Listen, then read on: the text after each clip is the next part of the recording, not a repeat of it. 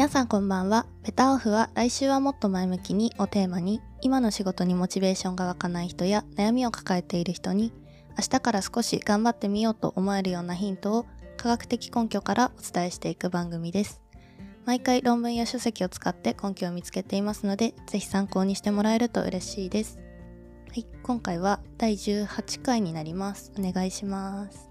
おお願いします。願いしはい、え今回は、えー、と引き続きトゥードゥタスク管理みたいなところでお話をしていきたいと思うんですけど、はいよ。まあ、テーマとしてははい、スケジュール管理に新しくパラメータを加えようみたいなお話をしようと思っています。パラメータ。どういうことだ？なんだ？なんだそれ。それだけだとあれなんですけど、そうね、分かりづらいかもしれないんですけど、あの、まあ、分かりやすく言うとさ、例えばドラゴンクエストとかやってると、ヒットポイントとか、はいマジックポイントみたいなのってあったりするじゃない、うんうんうんはいはいはい。まわかりますよ。魔法を使うためには当然 MP がいるし、ね、うん敵にこうなんていうの殴られ続けて耐えるには HP がいるじゃないですか。そうですね。それに近しいことが ToDo にもあるんじゃないかみたいな、その ToDo を1個こなすことによって、うん。その ToDo を倒すために必要な HP と MP みたいなのがあるんじゃないかっていう考えちょっとゲームチックな考え方をしたうんだその人間のリソース自分の体力っていうリソースをちゃんと加えながら ToDo を考えていこうねっていうことを言ってる論文が今回の論文なんですよ。ピックアップした論文はい。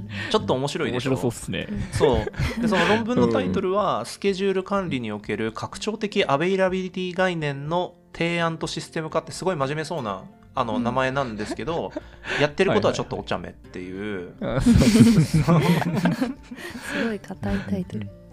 そうそうそうそうそうそう。でやっぱりそのまあ背景としてはそのやっぱり生産性ってやっぱ高めていかないと一人一人がそんなの意欲が落ちちゃうと会社としてもまあこの個人事業としても多分どんどんどんどん実績が落ちていってしまうという現状があるので、まあ、それをだからちゃんと向上させたいなっていう風な話もあるし、うん、あとはその能力をこう100%発揮するためにはどういう状況なのかみたいなところを発揮あの発見したいっていうのが、まあ、この論文をやられているモチベーションみたいで、うん。うん、でまあ結論みたいなところにはなってしまうんですけれどその、まあ、いわゆる人間の身体的資源と精神的資源を可視化していこうっていう風な話をしてるんですね、この話はいって。はいはい。はいそうだから、まあ、その体がだから、まあ、どれだけ持つかっていうのは多分身体的資源になってき身体て的資源。で当然なんか仕事とかしてると頭が疲れてくるじゃん精神的にもすごい疲れてくることとかがあると思うので、うんそれを、うんまあ、マジックポイントとして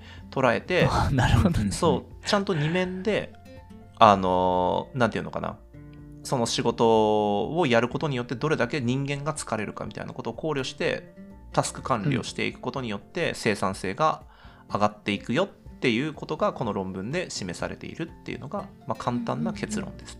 おうんうんーでもなんとなく仕事してて思うよね。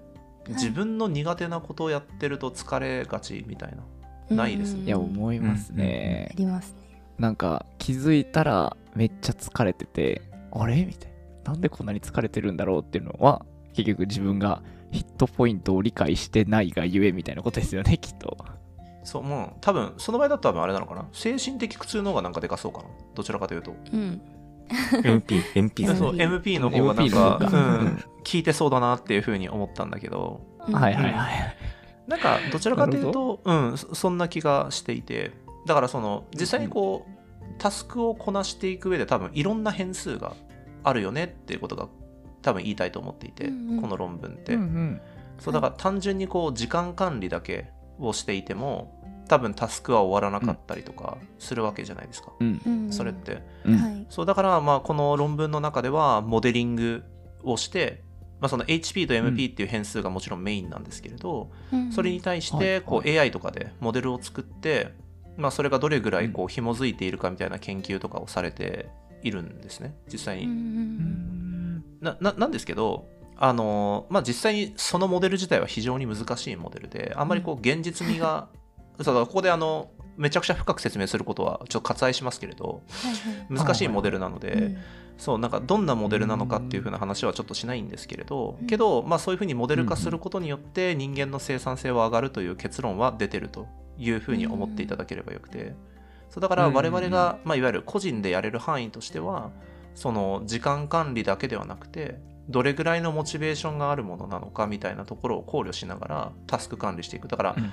この日はめちゃくちゃなんていうの？よく見たら自分のモチベーションがないものばっかりだったみたいな日とかがあると多分その日でタスクが止まっちゃうから、はい。なんていうのやりたいことも入れつつ、ちょっとやりたくないことも入れつつみたいなうん。っていはいうタスク管理もすごい必要なんじゃないのかっていうのがこの論文から読み取れたなと僕の中で思います。すごい丸く言うとねそんな感じな気がします。あうん。ーわかりやすいですね。ゆりどうですか？そんな感じですよね、はい。大体。うんうん。そうだと思います。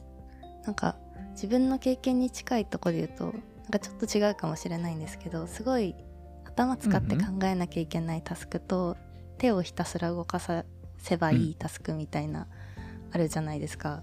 うんはいはい。なんかありますね。大学の時とかそういう頭使う系のは早めの時間に持ってきて午前中やって手を動かすのは午後やるみたいなのはちょっと考えてて、うんなんかそれと近い感じなのかなって読みながら考えてました。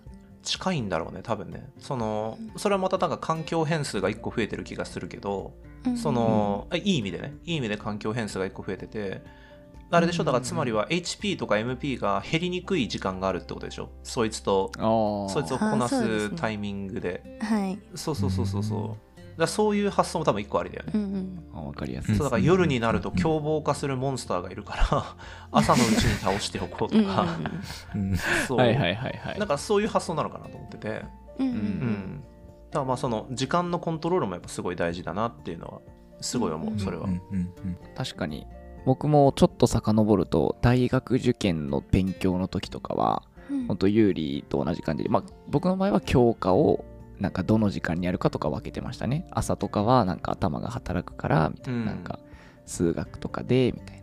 でもなんかちょっとその後嫌だけど国語とか頑張ってみてみたいな。うん。で最後は楽しいから英語を寝る前にやったりとか。えー。めっちゃわかだからるそれも同じ話なんだろうなって思いましたね。うんうん多分まあ人それぞれなんだよね。だからこうヒットポイント、マジックポイントみたいな定義をしてその人それぞれうんうんにうんうん減りやすいもの得意なものみたいなものを与えるっていう風な観点が多分あると思うんだよね。うんだからここの論文の中では、例えば1個の例えば敵と戦った時に消費するヒットポイントとマジックポイントは人によって異なるっていう定義をしてるので、うんうん。うんうんうん。この人がやったらうん MP は1しか消費しないけど、この人がやると MP は 5, し5消費するみたいなのとかもやっぱあるのでやっぱそのタスクの割り振りは多分ね人それぞれに多分なってくるとは思うんですけれど、うんうん。はいはい、だからそうだからさっきの有利の話だとなんていうの時間帯によって多分 MPHP の減少が変わるから一番そこを最大効率にするのが、こうパーソナルでタスクを行う上ではめちゃくちゃ重要だよねっていう風な話だったと思うし、うん。でさっきのキャスの話だったら、まあそのなんていうの自分のタスクを嫌なものも含めながらいいものも含めながらそううんバランスよくちゃんと HP の中に収めるみたいなことは、うん。まあ無意識的にでもやってたなっていう風な話だったかなというふうに思ってて、はい。なんかまあうん。2人とも、なんていうの？HPMP という概念はないかもしれないけどなんかやっぱ人間っておのずとそういうことを考えながらやってるんだなっていうのがちょっと面白かったなと。うん。確かに確かに。会社で働いててもねあの絶対やりたくない仕事とかあるもんね。MP100 ぐらいかかるんじゃないかって思うような仕事があって。MP100 そう。で僕 MP50 しかないんでできませんって思う仕事たくさんあるからね。そもそもできません。あもうそもそも。できないんだ。これやるとメンタルヘルスになっちゃいますみたいな。苦痛すぎる。確かにそういうのって人によって違いますもんね全然そうそうそうそう、うんうんいやすごい面白いなって思うのが本当にうちの家庭が全く反対な人間の家庭なんですよ。だから僕はどちらかというとこう創造性だったりとかこうなんていうの事業を立てるとかなんかそっち側のうん。話をしてる方がすごい楽しいんですね。こうん。う0を1にするような話をしてる方がすごい楽しいんですけど私の嫁さん大っ嫌いでそういう話が はいはいはい。苦痛でしかないと。そういう話をする。嫌いな。あそうななるほどね。分かってることを淡々とやるのが向いてるっていうふうに言うのでだから多分 HPMP バランスが真逆なんじゃないかと今話を聞いてて そう思思ったんですよね。なんかうん。うん僕がめっちゃ MP100 とか減るんだけどって言ってるのは多分嫁さん1ぐらいしか減らないんだろうなとうか、ん。確かに。そうすごい感じました。それはありそうっすね。確かに人によって全然違いそう。うん減り方とか。なんかそういうのって長く一緒にいると分かりますけどあんまりなんか仕事だけの関係性だと分かんなかったりするから確かに。この研究みたいに可視化するっていうのはすごい、うんチームで働く上での配慮とか、そういう点ですごいうん役に立つのかなと思います。うんうん。間違いなく多分チーム用だろうね。うんこれはう。んうん。自分たちのパーソナリティを明確化させて、向いてる仕事に向いてる人をアサインするっていう、うん。多分発想がうん絶対あると思ってて、うんうん。うんこのバックグラウンドのそうですよ中では。ね。うん。まあでも実際そうじゃない？今だから会社で働いてて皆さんチームで仕事してると思うけど、はい。この人にこの仕事はやらせない方がいいよなって思う人とか言いません？ああ、ありますね。逆もまたしかりですけど、うん逆もこれはこの人にそのやらせた方がいいっていうやつがポジティブなあれとかもありますよね。うんううんん。それですよ、多分。言ってることは。そのこの人にやらせない方がいいとかはまだちょっとよくわかんないですけど あでもなんか、僕に事務処理は絶対やらせない方がいいじゃん。だあそそういうことな気がするんですよ。わかりやすいですあずっと言ってますからね。それはもうわかりわやすいです。かりやすい。うんあでもあんまりポッドキャストの中では話してないんじゃないですか？伊藤さんが事務処理めちゃめちゃ嫌いっていうあ話嫌いだね。もう本当に、そう、じ事務処理やるとジンマシンが出るぐらい、本当に嫌いで。あとやらしちゃダメですねそれはそうそうそうそうそう。だその、もともとその SE をやってた時代があったんですけど、その、はいはい SE その時代とか本当に決済やりたくなくて、めちゃくちゃ勉強して、あの、先輩に交渉しました。どっちが案件のフロントに立つか、どっちがバックエンドで支えるかみたいな話をして、あの責任はフロントの方が絶対あるじゃないですか。手前に出るね。うんうんで責任全部取るんで、フロントやらせてください。その代わり先輩バックエン、バックヤードやってくださいみたいな、バックエンドやってくださいみたいな。すごい。そう。っていう風にして、とあるタイミングからスイッチをして全く事務処理をしなくなったっていう。そう。嫌だなって思ってる人いてもなかなかそこでその交渉しようって思う人いないですよね。ないですねないないないないうんいやもうなんか、辛かったんですよ。MP が毎日帰るたびにマイナスになってるから。相当嫌だった。相当嫌だった。そうう。ん寝ても復活しないぐらい、こう、宿屋に行って寝てもうん MP がマックスにならないぐらい苦痛だったのあで、そう。向いてないですね向いてない、向いてない。は いそうそうなんですよ。だからまあ、まあ、向いてる仕事と向いてない仕事があるので、まあその、まあ、パーソナルでも多分考え方としては使えると思うんですよね。その自分はこれはやっぱすごい精神的に来るなって思う仕事はなるべく1日に回数をしないっていう発想も当然あると思うんですけど、まあそのまあ、論文とか有利が言ってくれたようにそのチーム最適化という意味でちゃんと適材適所を当て、あの人をはめていくっていうのもすごい大事ですよっていうことが、まあ、この論文からはすごい読み取れたんじゃないかなっていうふうにはうん。個人的には思いました。んうんうんうん。